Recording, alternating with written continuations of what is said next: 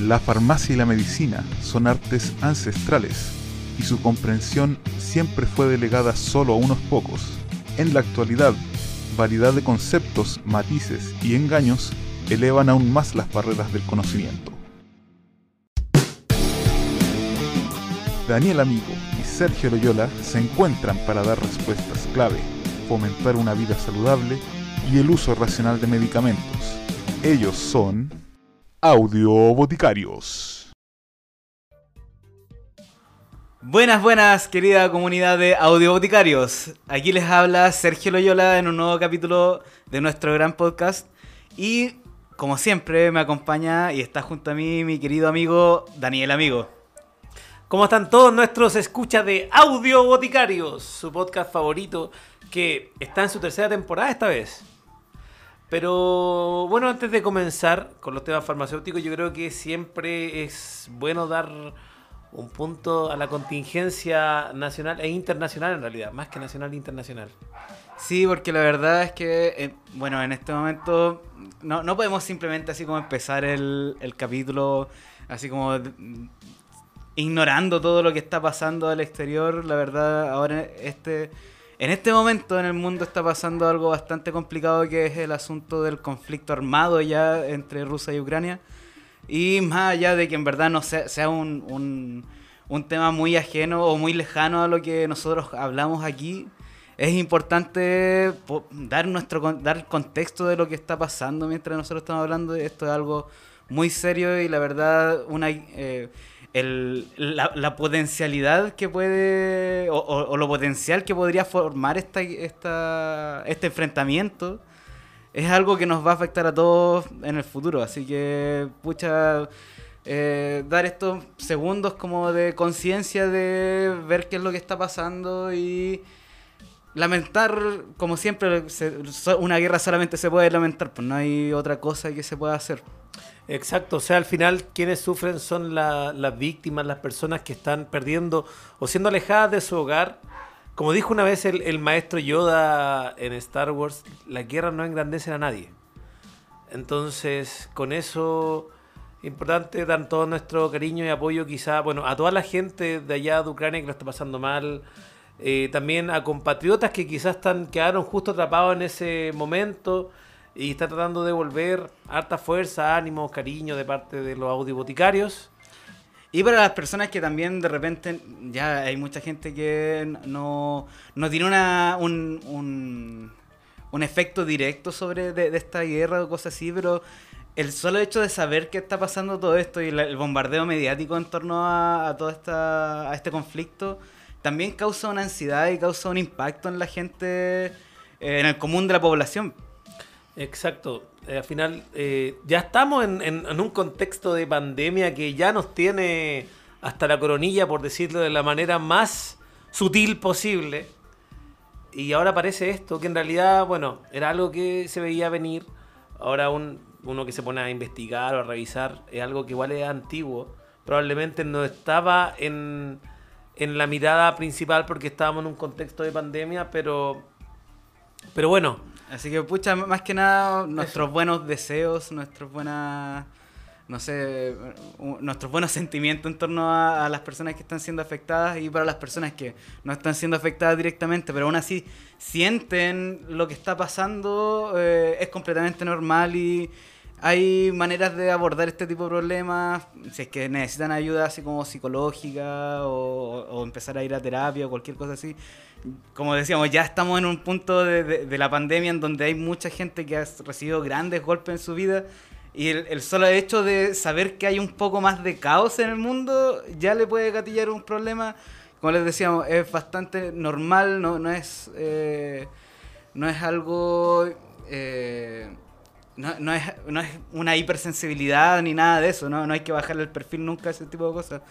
Y, hay que hacerse cargo nomás de... y tratar de eh, eh, no, no dejar que te afecte tanto de esa manera. De hecho, eh, bueno, la salud mental es fundamental en este aspecto y tenemos que tener en cuenta de que existen varias medidas que nos podrían acercar, nos podrían beneficiar para poder eh, tener quizás acceso a un psicólogo. De hecho, el Ministerio de Salud eh, dispone a través del Hospital Digital, llamando a Salud Responde, no recuerdo si es la opción 1 o opción 2, para que ustedes puedan tener contacto con un psicólogo que los pueda escuchar y orientar en caso de que este problema le genere más ansiedad de la que está generando la misma pandemia. Ahora, si no tiene tanta ansiedad, si no tiene un problema así como eh, tan serio, cosas así, quizás solamente escuchar este podcast les va a subir el ánimo y con eso queremos dar paso a nuestro tema que eh, no tiene nada que ver con la guerra. No, no tiene nada que ver con la, con la guerra. Quizás eh, puede ser un, un, una puede ser un nuevo desafío, más que guerra, un nuevo desafío que tenemos como país, que salió hace poco en las noticias. Pero antes de pasar al tema principal, siempre es bueno hacer como una, una, una recapitulación, un previously en Audio Boticarios. Eh, el capítulo anterior hablamos del, de esta, decimos un COVID parte 4, hablamos del estatus del COVID. ¿no? Pasó igual algo que comentamos, bueno, que en realidad era obvio, que mientras sigan aumentando los casos, los porcentajes eh, se podían mantener, pero las cantidades iban a ir aumentando. Tenemos casi 200 muertos. Hoy en día... Claro, que eh, como tasa de letalidad bajó un montón, pero que al final se traduce en la misma cantidad de gente que muere. Y eso es algo súper serio. Así que eh, solamente recordando el capítulo anterior y si no lo escuchó, invitando, invitarlo a escucharlo. mantener las medidas de seguridad, las medidas de resguardo, las medidas de autocuidado que recomiendan si bien eh, puede ser de que ya estemos un poco más protegidos con, la vacuna, si no te has vacunado, ve a vacunarte. Pero esto sigue todavía dando vueltas, no nos olvidemos de esto.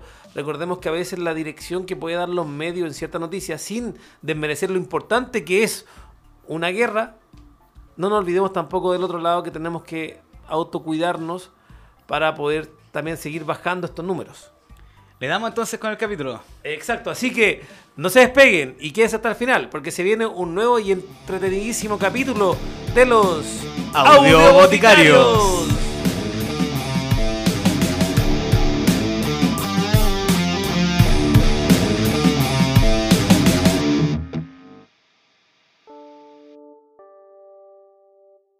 En el capítulo de hoy vamos a hablar de, de algo que hizo noticia hace poco y que tiene relación con la cantidad de medicamentos o residuos de medicamentos que fueron pesquisados en el río Mapocho. Cáchate esa, pues, Sergio. O sea, si ya tenía caca, tenía eh, sangre y muchas cosas más que encontró Juan Carlos Bodoque, yo recuerdo esa nota cuando era chico, tenía algo que eh, probablemente quizás alguna vez lo pensamos que podía estar, pero nadie lo, lo percibió y percibió que quizás podía hacer algún efecto al medio ambiente, que son los medicamentos. Claro, claro. Y es que la verdad los medicamentos, o, en verdad casi todos los residuos que nosotros producimos, eh, van directamente a las aguas. Muchos, muchos de ellos llegan directamente al mar. Fuera de eso, la mayoría de las ciudades que están anexadas a un gran río eh, tiran sus desechos directamente al mar.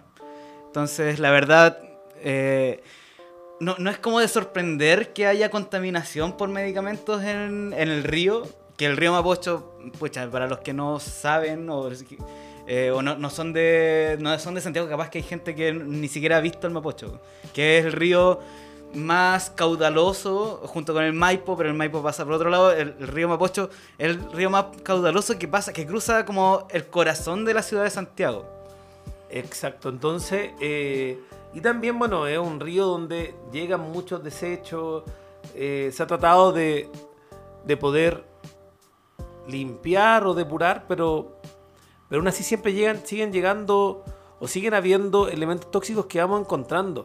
De hecho, bueno, lo que dice la noticia. Que, que esto es una noticia que salió hace como dos semanas. Exacto, hace, hace como dos semanas. De hecho, bueno, la que tengo aquí en mis manos es del diario El Mostrador no es que sea un diario favorito, pero en realidad fue la primera opción que, apareció. Pero esta es del 16 de febrero, ya, o sea, de la semana pasada.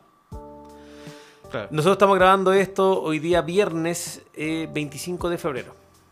¿Ya? Entonces, eh, este estudio se hizo sobre 258 causas y 104 países, donde reveló que, un cuarto de los ríos examinados tienen niveles potencialmente tóxicos de residuos farmacéuticos, donde se consideran medicamentos como los analgésicos, los antidepresivos, antibióticos, antihistamínicos, beta bloqueadores, que si no conocen, eh, cuando hablamos de beta bloqueadores, medicamentos como el atenolol, carvedilol, propanolol, entre otros, ¿ya? que en realidad son medicamentos que obedecen a ciertas condiciones súper eh, comunes en personas, el analgésico eh, para el manejo del dolor, y los beta bloqueadores que son utilizados para la hipertensión o insuficiencia cardíaca, que son de enfermedades prevalentes dentro, de, dentro del país, y los antihistamínicos que son utilizados para alergia.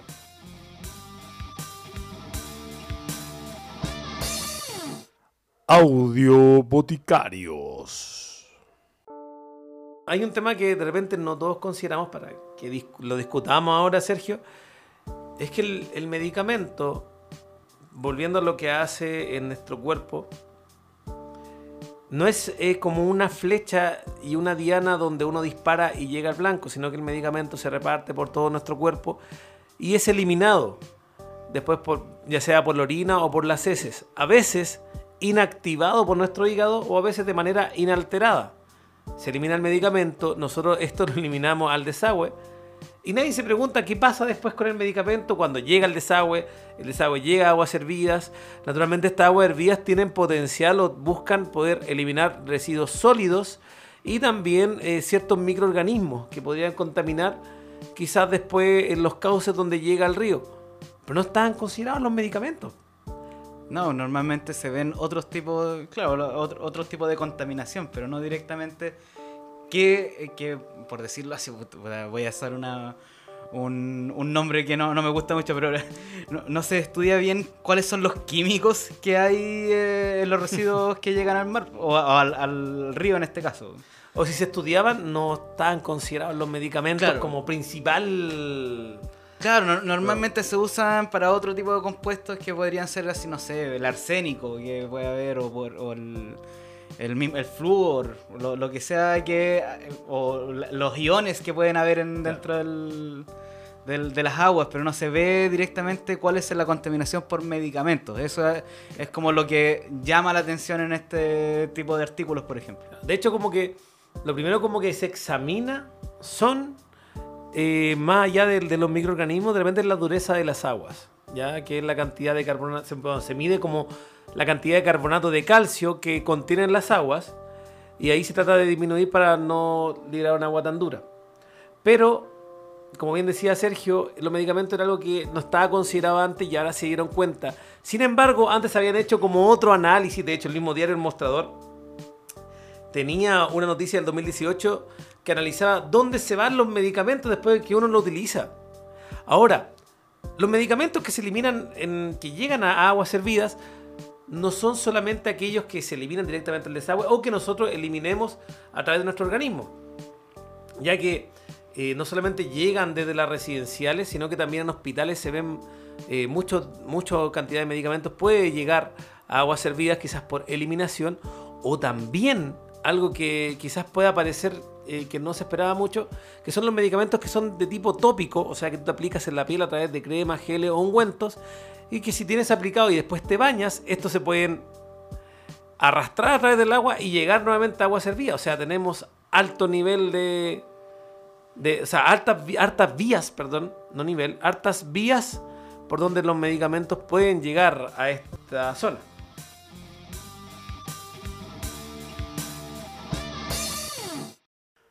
Audio Boticarios.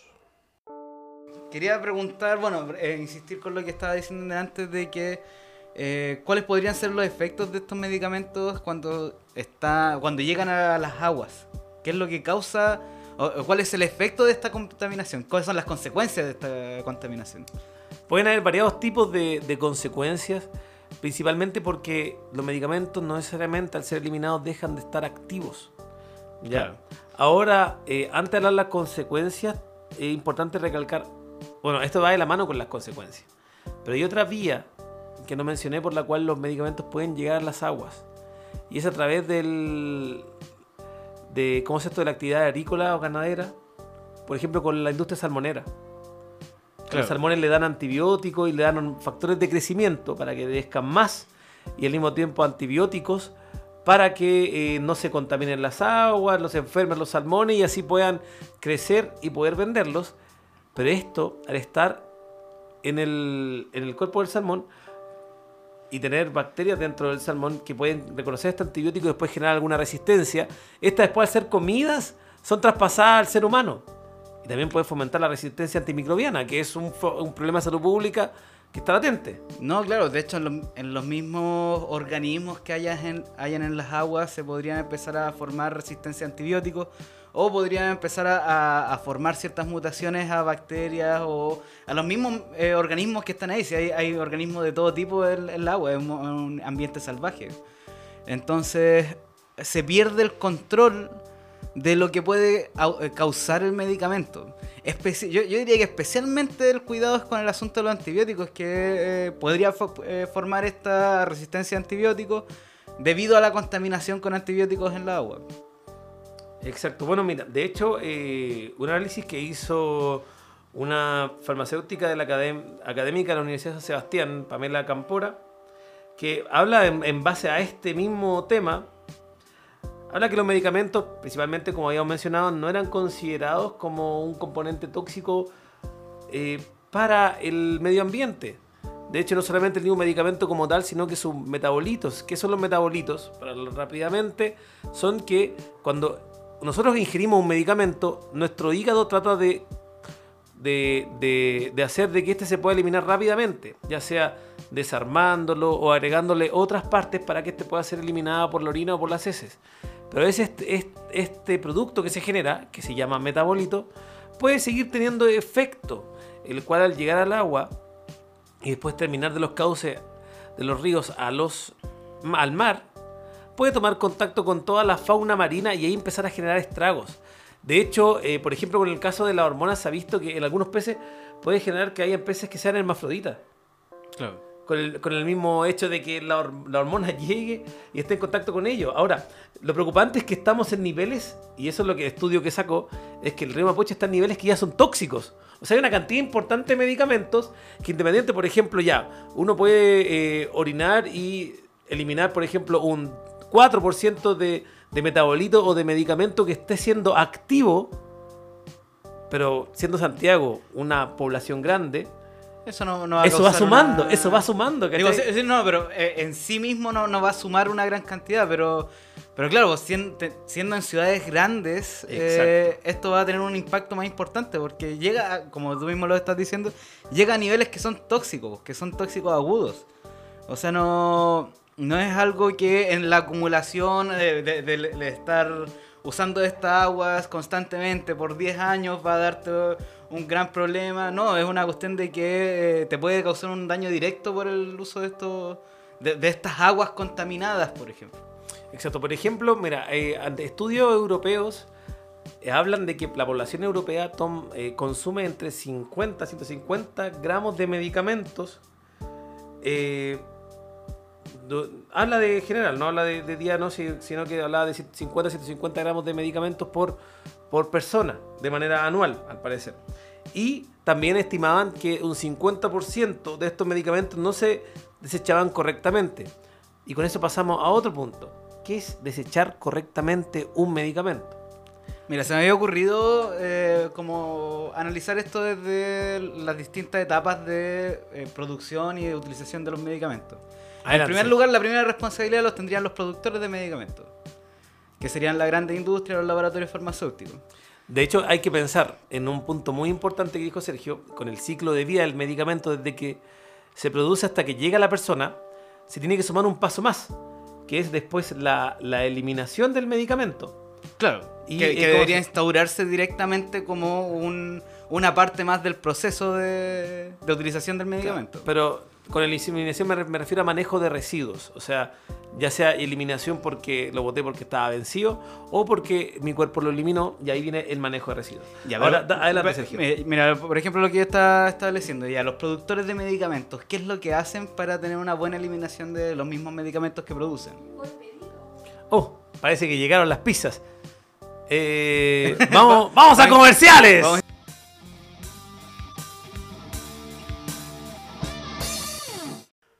Audio Boticarios.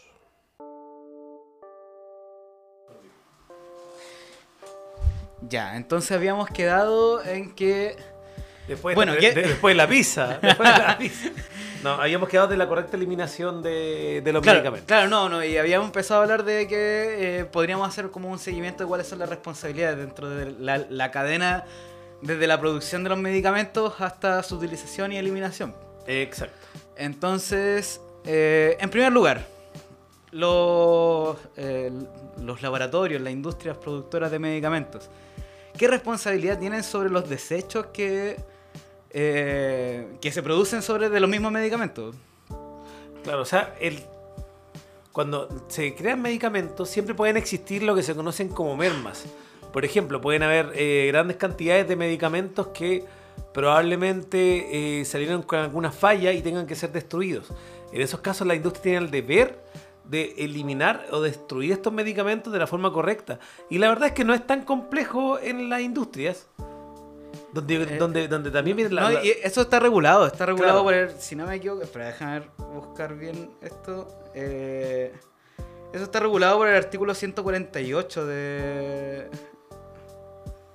de la legislación, que, determina cómo es el correcto eh, eh, manejo de los residuos peligrosos.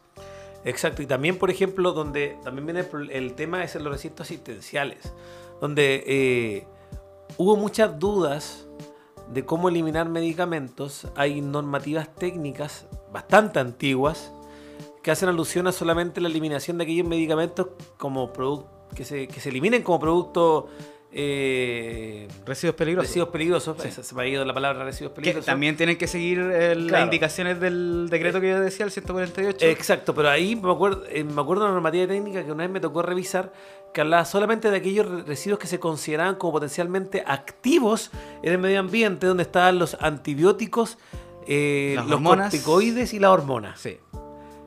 Pero eh, ahora hoy en día, con los temas de acreditación que está saliendo, que se buscan que todos los recintos asistenciales se acrediten, se prefiere considerar todos los medicamentos como eh, pel- eh, residuos peligrosos.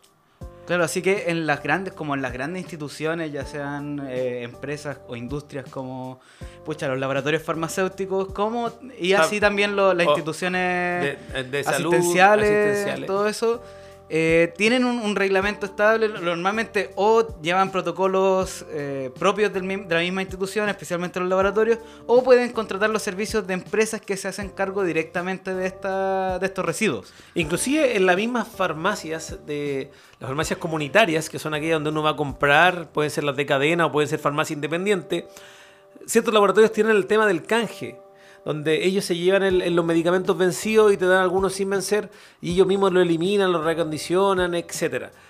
Pero el problema está en la comunidad general. La gente que tiene medicamentos en sus casas y dice, oye, este está vencido, ¿qué hago? Lo boto, lo boto al water, Ah. lo boto al- a la basura común. A- Ahora eso confiando en que se haga todo bien desde la desde la Ah, claro, de sí. otras instituciones. Este- este- este. Capaz que tú compráis, digo, que hay, que hay desde el Cef- de un, de un Cefam contratan a un camión que vaya y que vaya a desechar y lo desecha a la esquina.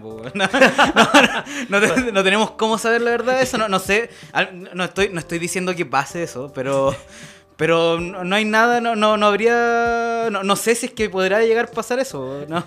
Una vez en la facultad un profesor comentó eh, de que en los laboratorios no hacían eliminar los distintos tipos de residuos distintos tipos de recipientes. Recipientes que, capaz de contener ácidos, capaz de contener bases, capaz de contener residuos orgánicos, residuos inorgánicos.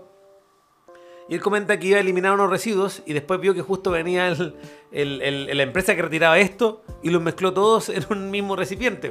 Entonces al final, eh, como Sí. dice Sergio, tú no, no tienes la certeza de que estén cumpliendo, pero partiendo de esa primicia, imaginemos Ahora, que ahora todo- igual este- por ejemplo, este decreto igual era más o menos nuevo, es como desde el 2006 creo que, que el decreto del 148, el de residuos peligrosos. Lo pueden investigar igual, hay todo el reglamento y todo eso, pero claro, eh, de hecho yo creo que quizá todavía hay algunas instituciones que no, no se ajustan a la norma.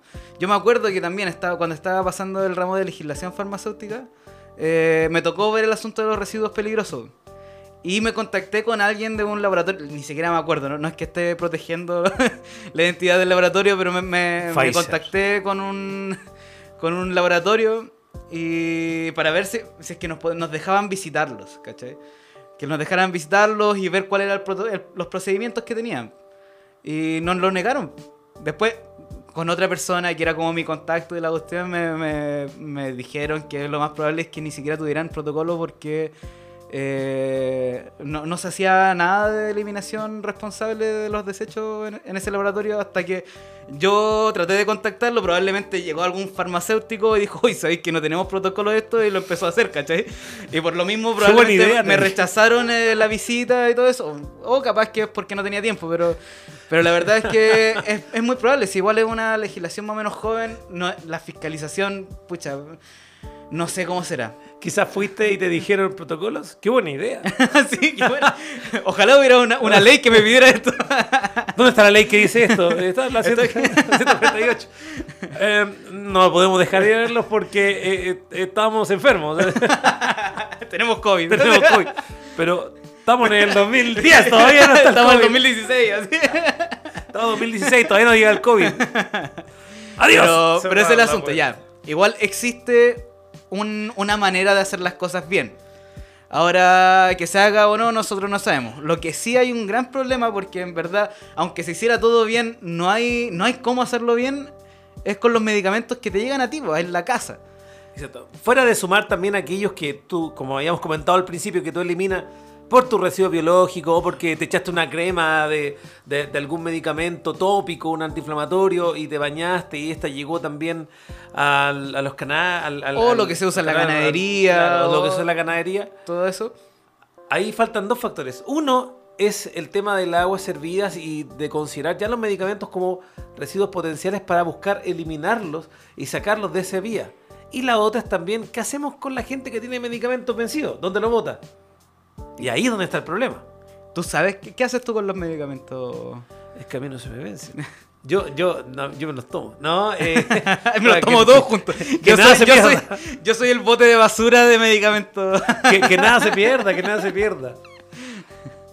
No, la verdad es que no me ha tocado medicamentos vencidos. Tratamos de comprar pocos medicamentos, la verdad. Pero hablando del grosso modo, eh, o hablando quizás de mi infancia, se botaron a la basura, a la basura común. Mira, yo, yo hace, pucha, hace un par de años lo que hice fue eso, así, destruir el medicamento, sacar del bli- blister, romper los comprimidos o romper lo que la forma farmacéutica y juntarlo con tierra, incluso pucha, había como una, la idea de echarla como en una botella y juntarla con tierra y botar la botella entera, así como un ladrillo ecológico. así. Pero, Claro. Eh, pero la verdad no considero que sea lo más adecuado. Bueno, mira, en realidad algo de razón había ahí. De hecho, eh, recuerdo que Farmacéuticos Sin Frontera, en su tiempo, no sé si ahora han cambiado las indicaciones, hablo de algo que viví. eh, recomendaban que la eliminación de medicamentos tenía que mezclarla con tierra, pero no lo hablaban por un tema de, evitar esta, eh, esto de que sea un residuo que dañe el medio ambiente, sino que de evitar de que pudiese ser tomado por otra persona Claro. de que alguien holgara tu basura y se tomara algún medicamento, porque al verlo con tierra ya no se vería como, ah, no, no me voy a tomar esto porque está sucio. Pero naturalmente de repente uno lo, lo botaba con blister entero o el frasco de jarabe entero. Claro, entonces y la gente podía llegar podía y llegar y tratar de consumirlo. tomarlo y intoxicarse, básicamente. O sea, eso igual sería, sería una, buena, una buena medida, pero al final eh, los medicamentos, hablem- hablemos como del ciclo. El medicamento probablemente si uno lo destruye o llega a la tierra, después igual puede ser absorbido en ciertas partes a las aguas que están en napas subterráneas y después llegar a nuestro... lle- lle- Llegar al agua, llegar O por sea, animales o algún también. a un animal que lo pueda consumir que después se lo coma otro animal por los mismos ciclos de las cadenas alimenticias que después al final llega al ser humano y puede traer alguna consecuencia negativa.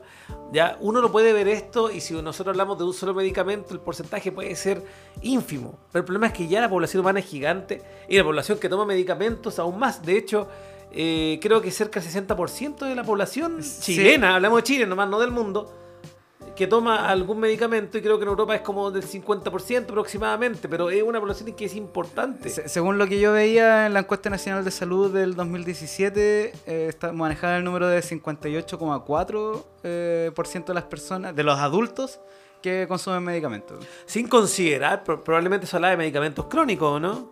La verdad no, no vi que, que espe- especificara eso, pero no- sí, no, no tendría sentido que fuera por medicamentos. Claro, porque en agudos probablemente todos hemos tomado algún medicamento. Claro. Los niños ni se, ni se deben acordar si le preguntan a los papás, sin considerar también de ciertos productos que son eh, de origen o son productos titulados como naturales o alternativos, que algunos sí tienen efecto farmacológico y que pueden no estar considerando al momento de hacer la, la encuesta. Entonces, eh, ya cada vez, asimismo, como hablamos de, por ejemplo, el porcentaje de muertes por COVID, que si aumenta el número, independiente de que el porcentaje sea el mismo, va a aumentar ese número también. Esto mismo pasa con esto. Mientras más personas hay en el mundo y mientras más residuos hayan, todo lo que antes uno veía inocuo pasa a ser inicuo, o sea, pasa a ser dañino para la población.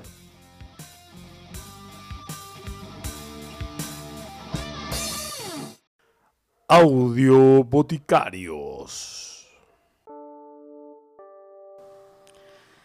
Ahora, ¿qué es, lo, ¿qué es lo que se podría hacer entonces? O sea, ¿cómo- ¿Qué sería lo ideal? Lo que yo, por ejemplo, eh, leí, para no hablar de, de- de cosas que probablemente podríamos haber pensado, pero había leído de, de esta misma científica de la Universidad de San Sebastián, que recomendaba algo que me parecía bastante prudente. ¿Cómo se llamaba? Disculpe. Eh, déjame buscar el nombre, que me perdone porque soy malo para los nombres. Eh, Pamela Campora, ¿ya? Que ella es de la San Sebastián Académica, directamente de la Ipsus, que es, eh, creo que la Unidad de Políticas Públicas de la Universidad de San Sebastián. Ella recomendaba que los medicamentos ojalá pudiesen ser eh, eliminados directamente en las farmacias, tomando como que siempre tiene una farmacia directa. Ahora, no solamente en las farmacias, quizás probablemente en recintos asistenciales, si tengo un CEFAM al frente, que haya haya un punto de de acopio. Exacto. Sabiendo que igual puede que al CESFAM o a la farmacia le cueste dinero, pero al final si ya lo, ya lo detectamos como un potencial eh, producto dañino al medio ambiente, tenemos que buscar alguna alternativa. No nos podemos hacer los tontos. Exacto, no podemos esperar a que sea más o decir ya no importa. No podemos esperar a que pase algo grave para tomar acciones. Sí, ya nosotros, de hecho, esa es la gracia de tener personas así como nosotros los farmacéuticos que eh, están a cargo de este tipo de cosas. Pues estamos, por algo hay un farmacéutico en la farmacia que puede decir, ¿sabes qué? Esto es algo importante, tenemos que hacernos cargo. Ahora, tampoco esperemos la ley.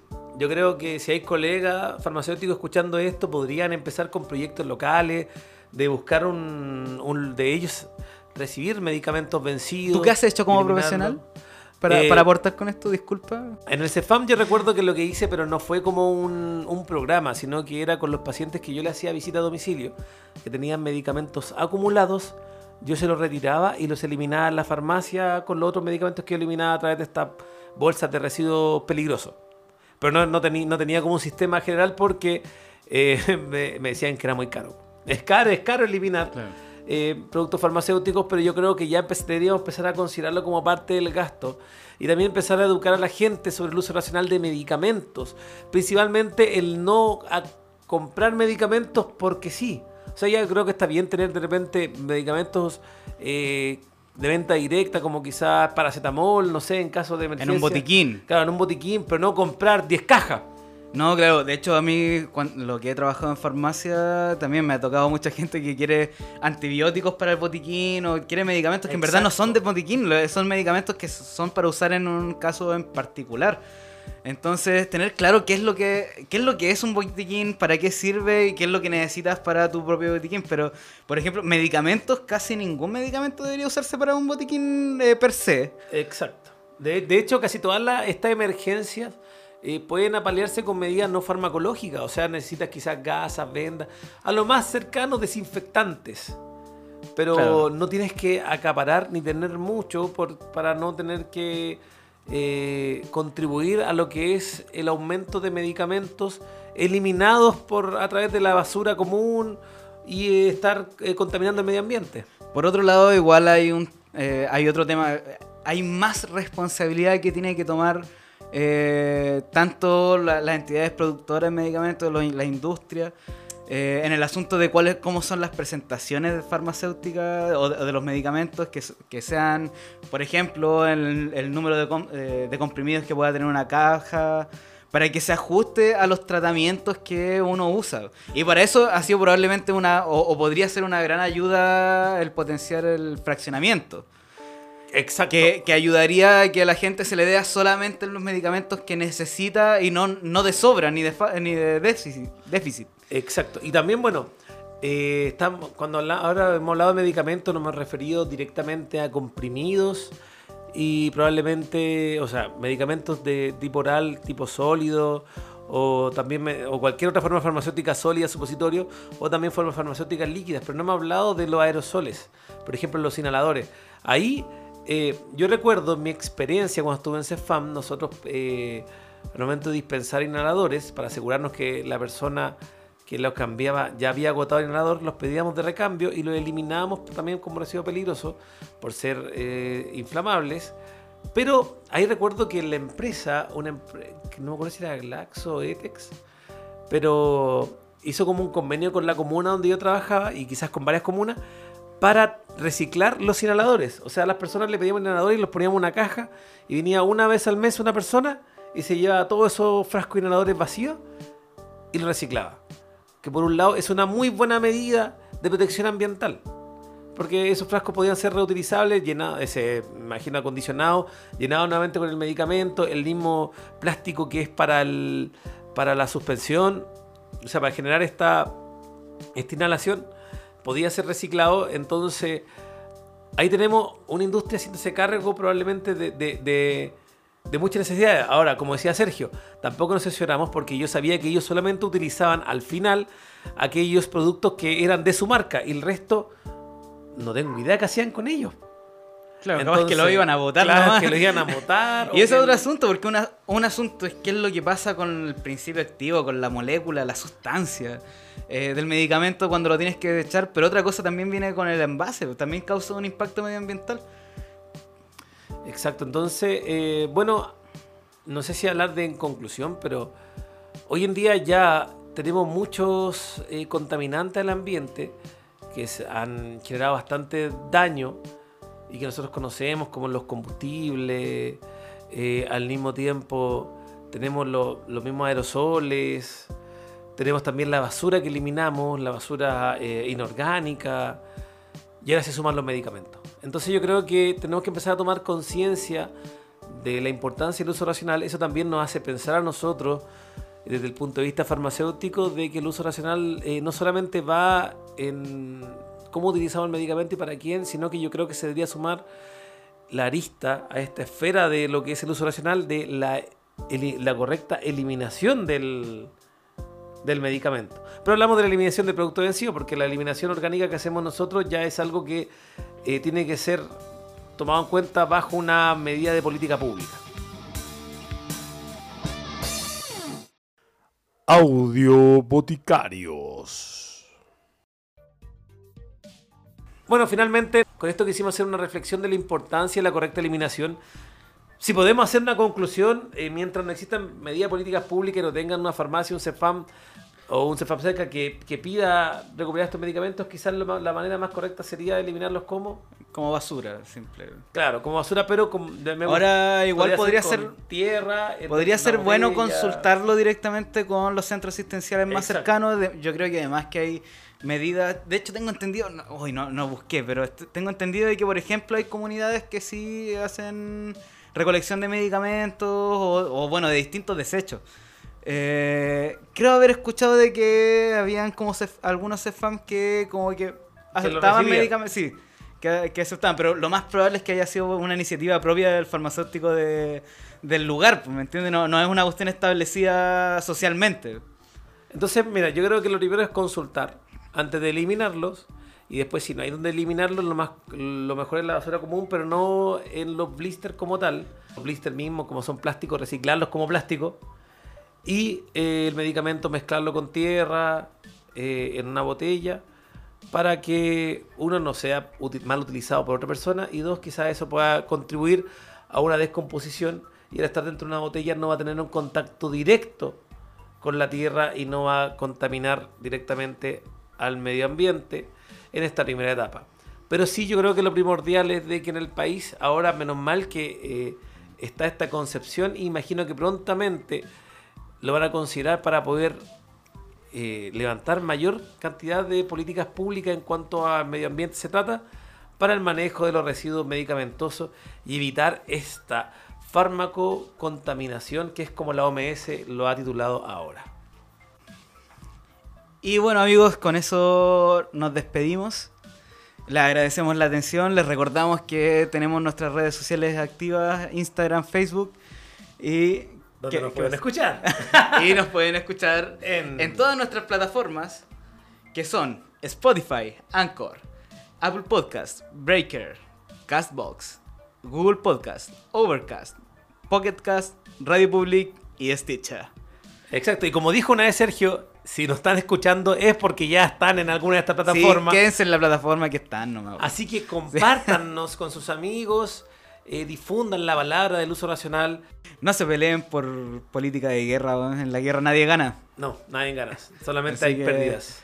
Así que no, no, no te podéis como poner en un bando. Es que escoger bando en una guerra no, no tiene sentido. No, no, Rusia, no. Ucrania, Estados Sí. Unidos. No, al final Eh. eh, lo que pierden son la gente que está envuelta en el problema y al final, véalo como lo veas, la guerra siempre va a, salir va a seguir siendo mala. Exacto. Con eso nos despedimos y nos vemos en un próximo episodio de Audio. Boticarios.